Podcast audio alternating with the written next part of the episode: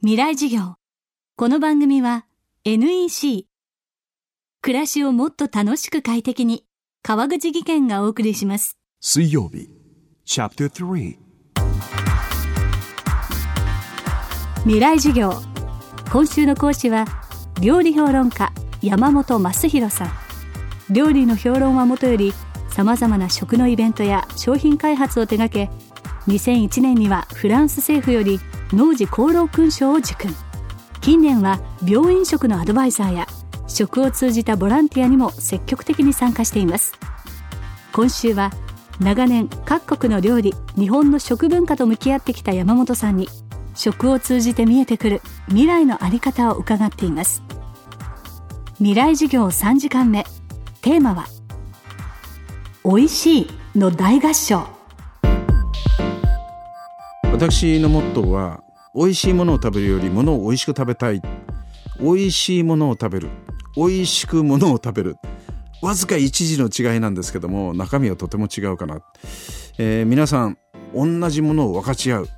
なんかシェアするってことを日本人今間違えてていろんな人が別々な料理を取ったのを自分がいろいろ食べてみる。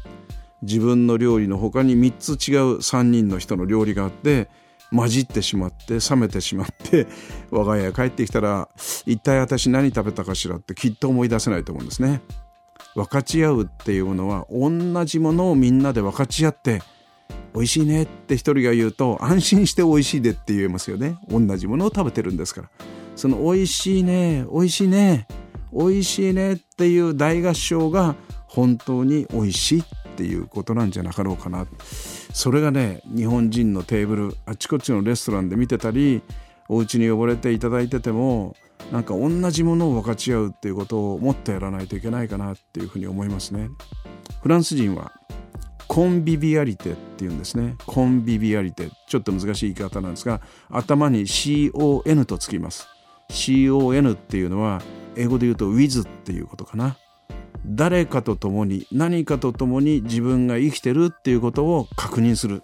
ですからコンビビアリテっていうのは食卓の上で一期一会を確かめ合う。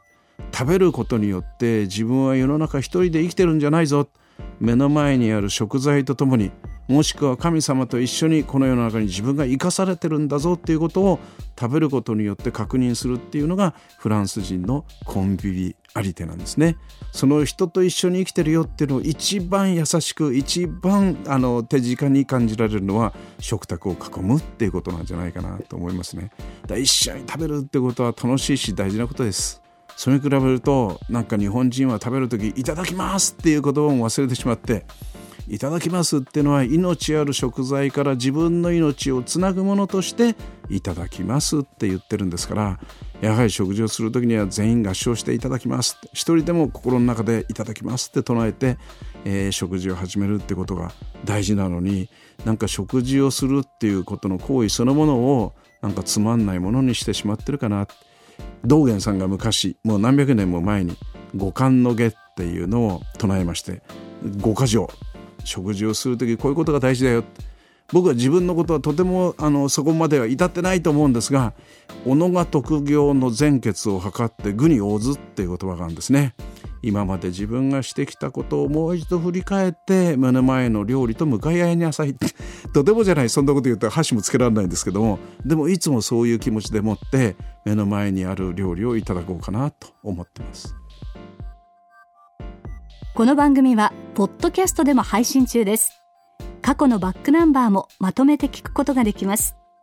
アクセスは東京 FM のトップページからどうぞ。未来授業明日も山本正弘さんの講義をお送りします。ほらもう落ち込まない。プレゼンに落ちたくらいで。次もあるって。ただね頑張りは大事。NEC のビジネス情報サイト「ウィズダムはチェックしてる？トップが語る成功秘話からプレゼン力診断まで絶対肥やしになるから。NEC のビジネス情報サイト「ウィズダムで検索。さあ飲みに行くわよ。NEC こんにちは。新井萌です。地球にも人にも優しい OK 網戸で気持ちのいい夏を送りましょう。萌えは網戸でエコライフ。川口技研の OK 網戸網戸